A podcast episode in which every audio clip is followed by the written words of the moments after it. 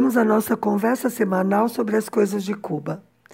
Por aqui eu procuro passar informações, curiosidades sobre a vida na ilha e algumas reflexões, sempre sob um ponto de vista pessoal. O produtor e editor do podcast é o Fernando Carvalho e eu sou Márcia Chueri. Olha só, eu tinha decidido que hoje ia fazer um podcast bem levinho e divertido e ainda mandar música de presente. Janeiro, férias, vamos relaxar. Mas, e parece que sempre tem um mas, antes eu vou explicar de novo a canastra básica. Sabe o que acontece? Eu coloquei a foto da minha primeira compra da canastra com a minha libreta novinha pelo Instagram e apareceram umas perguntas que me deixaram um pouco surpresa. Eu achava que quem acompanha a situação de Cuba e tal tinha isso bastante claro, mas parece que não é assim não. Então eu vou explicar também por aqui. Primeiro, vamos separar bem as coisas. A canastra básica é distribuída por uma rede de estabelecimentos chamados bodegas. As bodegas não fazem outro tipo de comércio. Elas distribuem os produtos da canastra básica e cobram, porque os produtos são cobrados, embora sejam muito, muito baratos, porque são subsidiados. Como as bodegas cobrem todo o território de Cuba, e cada bodega tem o registro da sua população, da população que ela atende, né? Elas também são usadas, por exemplo, para distribuir doações. Digamos que um governo ou uma instituição estrangeira mande algumas toneladas de macarrão. É uma hipótese. Se der para todo mundo receber, distribui por todas as bodegas. Se não for suficiente para todo mundo, Usando o próprio sistema das bodegas, ou seja, das libretas, eles podem escolher, por exemplo, uma parte da população, digamos, só os núcleos que tenham criança até 7 anos. A bodega sabe quais são os núcleos que ela cobre que tem criança até 7 anos. Ou podem definir por uma determinada província, aí vão ser as bodegas daquela província. Quando não é para todo mundo, o Ministério de Comércio Interior sempre sai a público para explicar os critérios. Eu falei de doações, mas é assim: tudo que precisa atingir toda a população, a bodega é um bom caminho. A rede, né? Isso foi só um exemplo, tá? Para explicar como é que funciona. Aliás, eu fiquei chocada quando eu fui fazer minha libreta, sabia? Eles fazem tudo na mão. Eles têm uns livrões, parecem aqueles de cartório. Porque ainda não deu para informatizar o sistema, eu acho que principalmente por falta de recursos. É o bloqueio. Tudo aqui onde falta recursos, pode acreditar que é por culpa do bloqueio. Mas eu acho que justamente porque eles fazem na mão é mais admirável, né? Porque é na unha e cobre o país todo e funciona. Cada pessoa e cada núcleo recebe os mandados todos os meses ou a semana direitinho. Mandado significa encomenda. Então é a palavra usada para as coisas que chegam pela bodega. Mas também se diz, por exemplo, com essa palavra, ah, eu tenho de ir ali na casa do fulano buscar um mandado. Ou hoje eu não vou estar em casa de manhã porque eu preciso sair para fazer um mandado. Bem, Outra coisa totalmente separada das bodegas é o comércio em pesos cubanos, quer dizer, na moeda de Cuba, né? A mesma em que são pagos todos os salários, inclusive dos estrangeiros. Antes tinha duas moedas, já não tem mais. Faz meses já, mais de ano. Esse comércio, que é livre para todo mundo comprar, tem supermercados, agromercado, padaria, doceira, comércio de roupas, móveis, artigos domésticos, produtos de limpeza, de higiene pessoal, postos de gasolina, tecido, todas essas coisas que a gente compra para viver. Ah, não tem abundância. Bloqueio. Já expliquei. Sempre que tem escassez, é o bloqueio que está por trás. Esse comércio da, dos CUPs que é o peso cubano, inclui também todas as lojinhas, quiosques, garagens, etc, etc, etc. Uma parte é estatal, outra é privada. O privado é sempre de pequeno porte.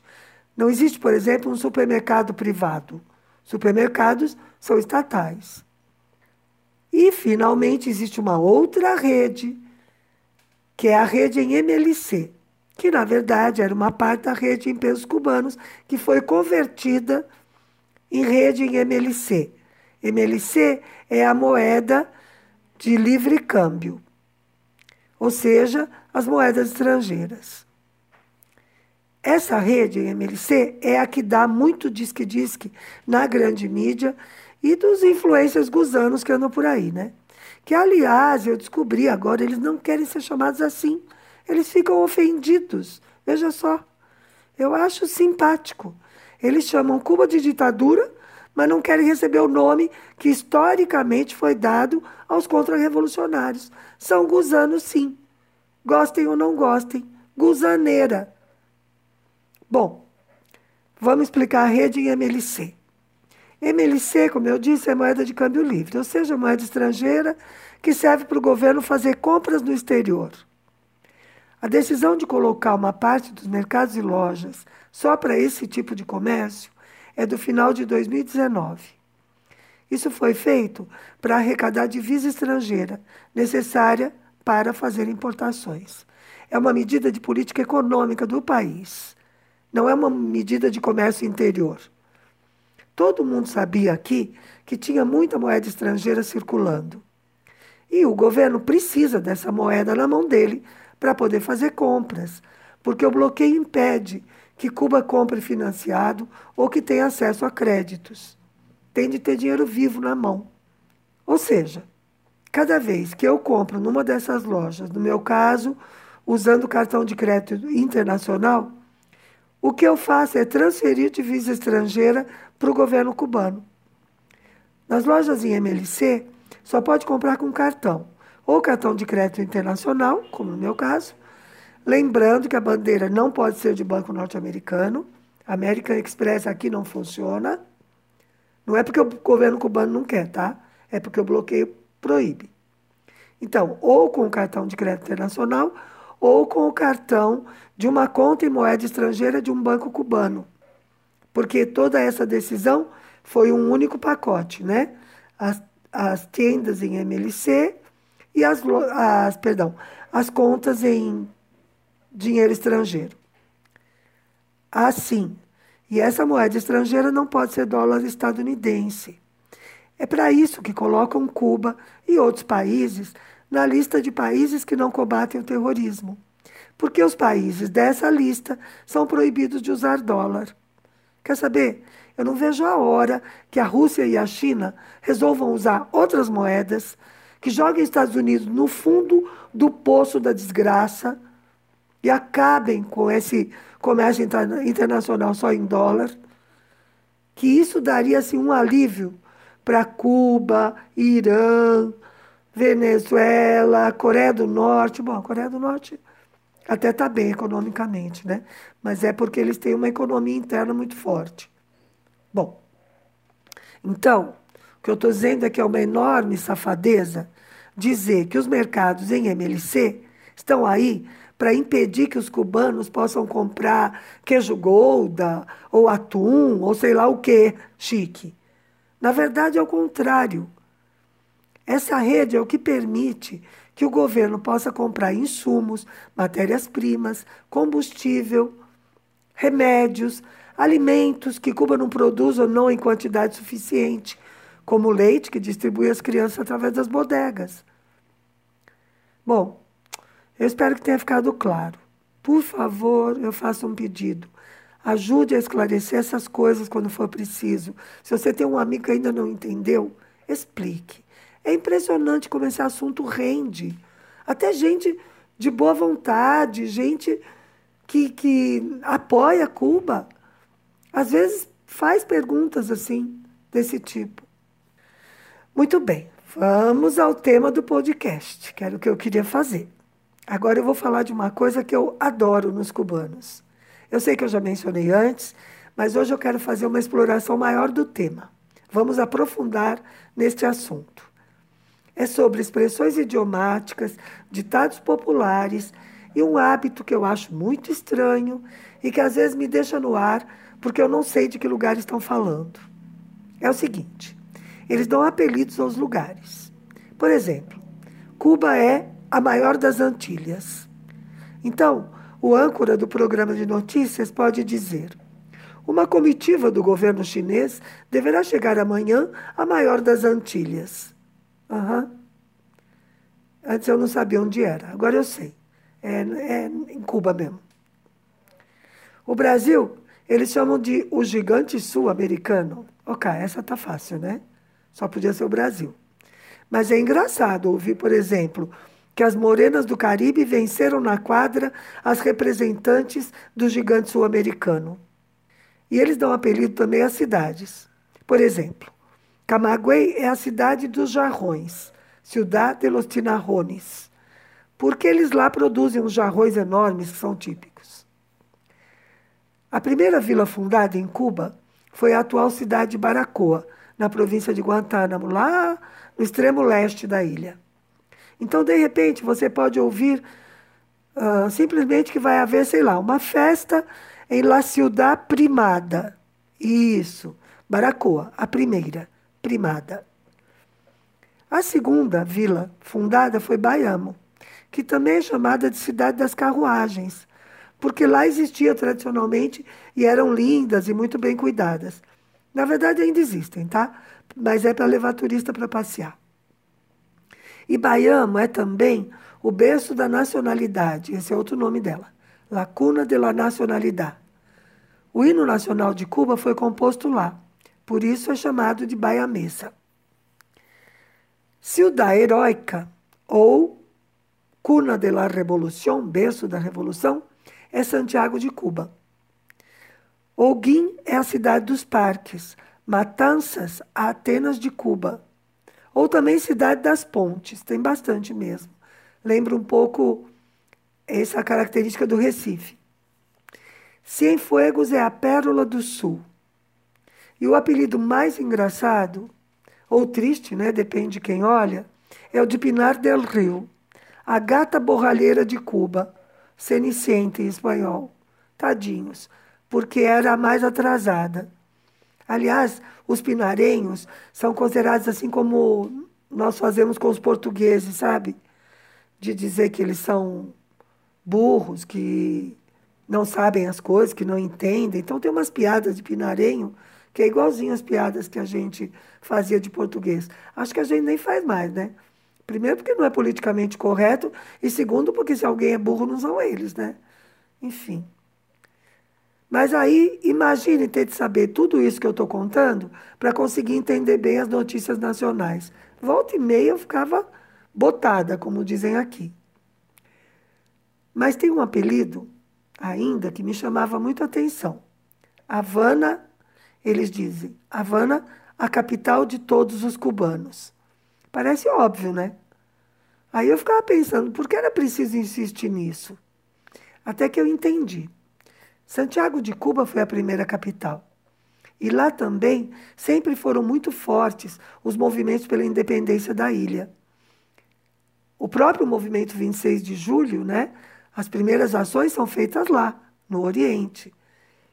Então, repetir sempre que Havana é capital de todos tem uma justificativa histórica.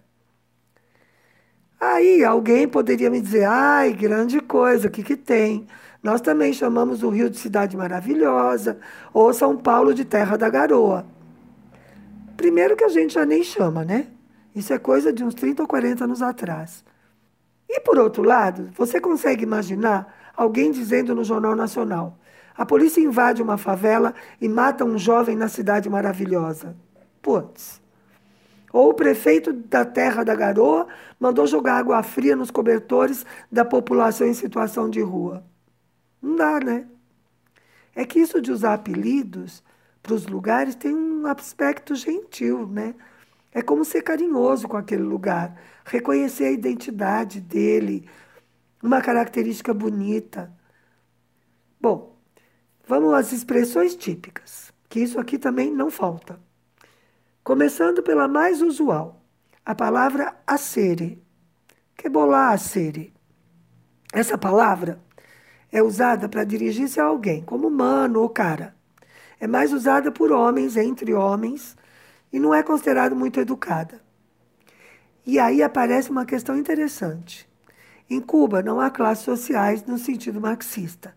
Não há uma classe proprietária dos meios de produção em oposição às outras classes compostas pelas pessoas que não são proprietárias. Não existe isso. Mas há camadas sociais perfeitamente distinguíveis no modo de falar, de se vestir, de se comportar, no tipo de trabalho que realizam ou que não realizam, porque há uma parcela da população, principalmente urbana, que podemos dizer que vive de forma marginalizada, ou seja, que não utilizam todos os recursos que o Estado disponibiliza para a sociedade.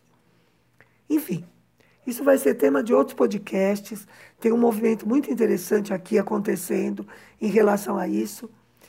Mas eu tinha de esclarecer neste para explicar que a maioria dos cubanos com quem eu tenho contato não usa essa palavra, a sere. Se chegam a usar, é sempre como uma brincadeira, né? Não faz parte do vocabulário do grupo social dele.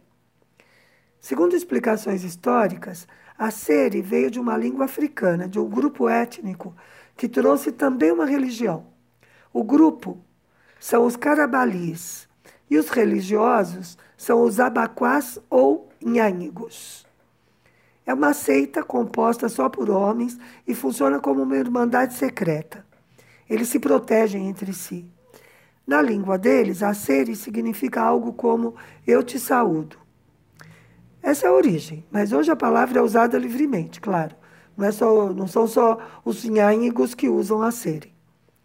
Inclusive naquela expressão que eu falei antes, que bolar a sere, que quer dizer algo como e aí, cara, tudo bem? Mas, como eu disse, indica que a pessoa não é muito educada. Está mais para pobre que para classe média.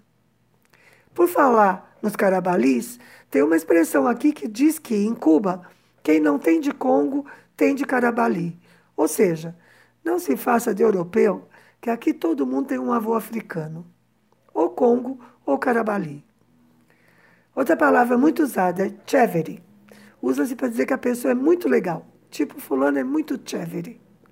Parece que na origem essa palavra também é africana e significava metido, uma pessoa de nariz empinado. Mas mudou de significado aqui no Caribe. Na verdade, inverteu, né? É um cara legal. Outra que também indica o extrato social de quem fala. Reva. Reva é a mulher, a esposa, a companheira. Não é uma palavra feia. Só não é fina. Mas é muito usada. Mas na terceira pessoa, tipo, esta es mi reba, vou hablar com la reba, não sei se la reba tem compromisso. Uma bem bonitinha, também familiar, é puro e pura, para se referir a uma pessoa mais velha, especialmente da família. Se alguém diz me pura, é minha mãe, e o puro é o pai. Essas são muito carinhosas. Mas também você pode dizer oi, pura, numa brincadeira com alguém, em geral mais velha, né? E é carinhoso. Aliás, a linguagem dos cubanos é muito afetiva mesmo, né? Por exemplo, uma palavra lindinha, tiquitico, que se usa muito com crianças. Vem cá, tiquitico. Principalmente está chorando, né? Para consolar. Tico é pequeno. Tiquito é menor que pequeno. Tiquitico é muito pequenininho. Vem cá, me tiquitico. Tem uma bem curtinha e que é muito rica de significados, porque se usa em tudo quanto é situação. Nhô. Pode indicar admiração, surpresa, indignação, é, sei lá, parece alguém que está bem arrumado, você diz, nhô, que lindo! Ou isso ficou bacana, nhô, como ficou bom isso aqui. Ou ao contrário, ficou uma porcaria, nhô, não saiu como eu pensava. Bom, agora vamos aos ditos e expressões. Algumas são bem divertidas. Olha esta. A hora em que mataram Lola. Todo mundo aqui em Cuba sabe que é três da tarde. Parece que existe uma Lola que foi assassinada pelo marido ao saber que ela tinha um amante. Teve até uma música para Lola. Todo mundo sabe o horário, então se marca uma reunião para as três da tarde, alguém vai dizer na hora que morreu Lola. E essa expressão deu origem a outra expressão: estar melhor que Lola. Se eu digo para você que você está melhor que Lola, significa que você se deu muito bem. Na verdade, basta estar tá vivo, né, para estar tá melhor que a Lola, mas enfim. Agora, olha essa aqui que bonitinha. A mulher espirra e um cara diz: Salu, que beleza sobra. É um piropo clássico. Lembra dos piropos? Pois é. Saúde, que beleza você tem de sobra. Se alguém diz que a pessoa anda com os cotovelos, camina com os codos, é porque é pão duro, suvina, mão fechada. Ah, outra, preocupar-se com alguma coisa é correr luta. Então, não corras luta, é não esquente a cabeça. Daí inventar uma rima. No corras luta, que la canha es mucha. Num país produtor de açúcar, dizer que a cana é muita, já viu, né? Tem muito trabalho pela frente. Então nem corras luta. Mas a palavra luta tem outro significado, que é o de se virar na vida. O cara que ganha dinheiro de maneiras não muito lícitas, dizem que ele, é que ele luta, que é um lutador. No ano 2000 eu escutava muito essa. Mas de uns tempos para cá, coibiram bastante essa história de lutar às custas do Estado, sabe? Tipo desviando mercadoria para vender por fora. Muita gente foi presa, muitas, muitos grupos aí, quadrilhas foram desmontadas. Daí parece que a palavra caiu em desgraça junto, porque eu não tenho escutado muito, não. Outra que eu adoro. Não me calculas, tu não me calculas, ou não me calculam. Isto é, não sabem do que eu sou capaz. Eu adoro dizer isso para minha filha, quando ela duvida de alguma coisa, é uma brincadeira nossa. Tipo, eu digo que vou sair para dançar. Ela sabe que eu não danço nada, né? Então ela ri e eu digo: Oi, Etica, tu não me calculas. Mas quando eu dou bronca, eu também digo, viu? Tu não me calculas. Às vezes ela passa da medida, eu digo para ela: Oi, ponte para la coça. Ah, essa é boa também, ponte para la coça. Ou seja, Presta atenção no que você está fazendo. E eu digo, ponte para la costa que tu não me calculas. Mas, por falar em dança, né? Outra muito boa. Lo bailable nadie te lo quita. Significa que o que você viveu, ninguém vai poder tirar de você. A gente usa, por exemplo, quando acaba uma relação, para consolar, né? Pero lo bailable nadie te lo quita, amiga. Ou seja, você já aproveitou. Olha só, a palavra muela. A palavra muela é o dente molar. Daí que dar muela é falar muito. Então o adolescente adora dizer para a mãe: Oi, mami, já que tanta muela. Ou seja, para que está falando tanto? Já deu. E se você quiser pedir que a pessoa não dê tanta muela e vá ao que interessa, você pode dizer: Oi, vamos ao pollo del arroz com pollo. Vamos ao frango do arroz com frango. Deixa o arroz, fala logo do frango. E arroz com mango é para se referir a uma confusão. Este está um arroz com mango. Agora imagine, quando eu estava ensinando a Babi a comer, introduzindo comida salgada, né, quando ela era pequenininha, eu misturava manga no arroz feijão, punha uns pedacinhos, porque o docinho da fruta ajudava ela a ir aceitando os novos sabores. E aí o pai dizia, a essa sim le gusta um arroz com mango. Outra expressão que meu marido usava muito era dar taller. Taller é oficina, né? Dar-lhe taller a algo é dedicar tempo para aquilo, pensar naquilo, é trabalhar na mente, né? Usar massa cinzenta. Então ele dizia: não, não, não, eu não vou decidir agora, tenho que dar-lhe taller a isso. E se você está muito distraído, alguém pode te dizer: Oiê, Tu estás detrás del palo pedindo, é o último. Pedir o último, você sabe, é aquela história da fila, pergunta quem é o último para saber de trás de quem você vai. A frase significa que você está tão despistado, como se diz aqui, que você pediu o último para um poste. Uma muito boa também. Se você está se iludindo com alguém ou uma situação, vai pensando que o torresmo é carne. Siga pensando que esse chicharrão é carne se enganou, né? Outra, lo sabe malanga e el puesto de bianda. Malanga é inhame E posto de vianda é onde se vende os legumes. Então, se Malanga e o posto de vianda já sabem da fofoca, é tipo eu e a torcida do Corinthians ou do Flamengo. E uma que a Carmita gostava de dizer para o Rafa, a Carmita aquela que foi meio minha mãe cubana. Te estou medindo e não és para roupa. Quer dizer, eu estou de olho em você. Eu estou te medindo e não é para fazer roupa. Ah, essa aqui é maravilhosa. Se você tem de se esforçar muito numa situação, a coisa está difícil, aprieta o culo e dá-lhe a los pedales. Entendeu? Aperta a bunda e pedala, que para frente é só subida. E se tudo indica que a situação vai demorar para se resolver, acomoda-te que o viaje é largo. Bom, gente, a lista é infinita. Até porque todo dia inventam uma nova. A mais recente que eu escutei é Esto es do Orinoco, es del Orinoco. Tu não sabes e eu tampouco? Até minha chefe me disse isso outro dia. Não me lembro que aquela se referia. Alguém tinha tomado uma decisão que nós não conseguimos entender a, a causa. Ela disse: Ai, Márcia, já sabe, isso é do Orinoco. Você não sabe, eu tampouco. Bom, você está vendo. A linguagem dos cubanos é rica e saborosa e eu curto muito tudo. Eu fico devendo as entonações, eu tentei dar um pouquinho falando, mas eu não chego nem perto. São maravilhosas. E mais o gestual, que aqui nem teria e que também eu não sei fazer.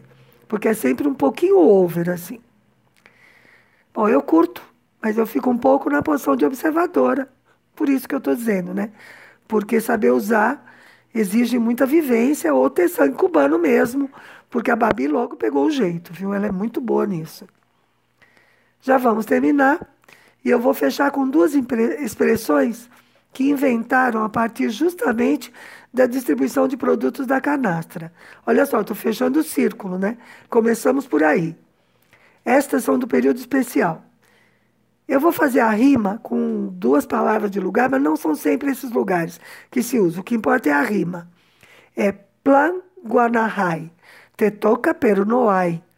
E plan Camarioca, ai pero no te toca. Entendeu? Ou você está na lista, mas não tem, ou tem, mas você não está na lista. E como a ideia era um podcast levinho, eu vou deixar de presente uma música do Virulo a conga chamada Notemetas. O nome do virulo é Alejandro Garcia. Ele é humorista e é compositor do estilo da Nueva Trova.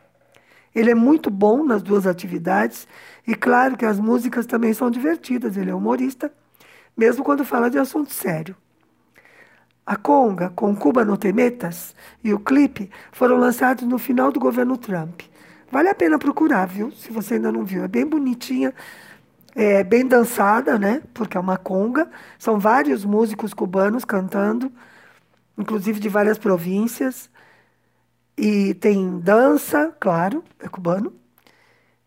É uma conga, então é muito animada. Vale a pena ver.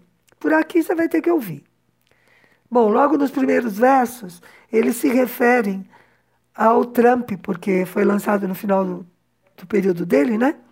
chamando ele de presidente alaranjado. E o refrão é: Com Cuba não te metas. É isso. Espero que você tenha gostado. Divulgue nosso trabalho e ajude o nosso canal a crescer. Até domingo que vem com mais coisas de Cuba.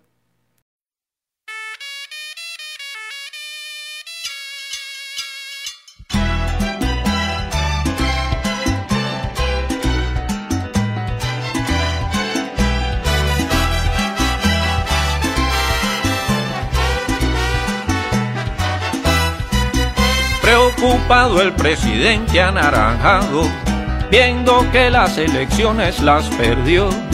Solicita a los que le hacen los mandados que se apuren pues la fiesta terminó. Y mirando que se va a acabar el varo, han formado un titingo. Se han negado a abandonar la Casa Blanca, a la silla del despacho se amarró los pelitos que le quedan los arranca, pataleando por la rabia que le dio. Y mirando a Cuba con sus patas blancas, de cabeza se tiró. El que tenga confusión que se confunda, el que quiera claridad que venga a ver. La jugada no es compleja ni profunda, está claro cómo quieren proceder. Solo falta que nosotros los dejemos y eso no va a suceder. Con la conga de los hoyos no te metas. Cuba viva sin que nadie la someta. Uh, mi tierra linda, mi cubanía, mi bandera se respeta. De La Habana para Santiago, defiende lo tuyo cubano. Que no te metas con mi tierra, que mi Cuba se respeta.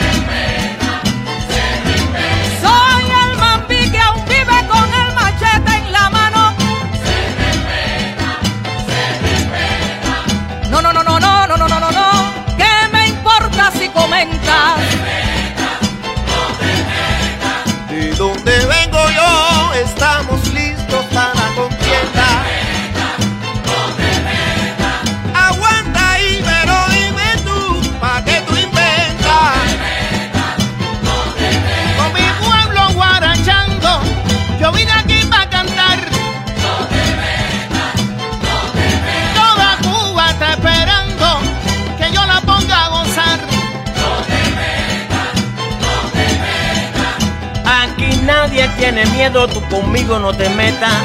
No, oh, no. Te no te metas. Hey. Oye, soquetón, mi alegría te molesta.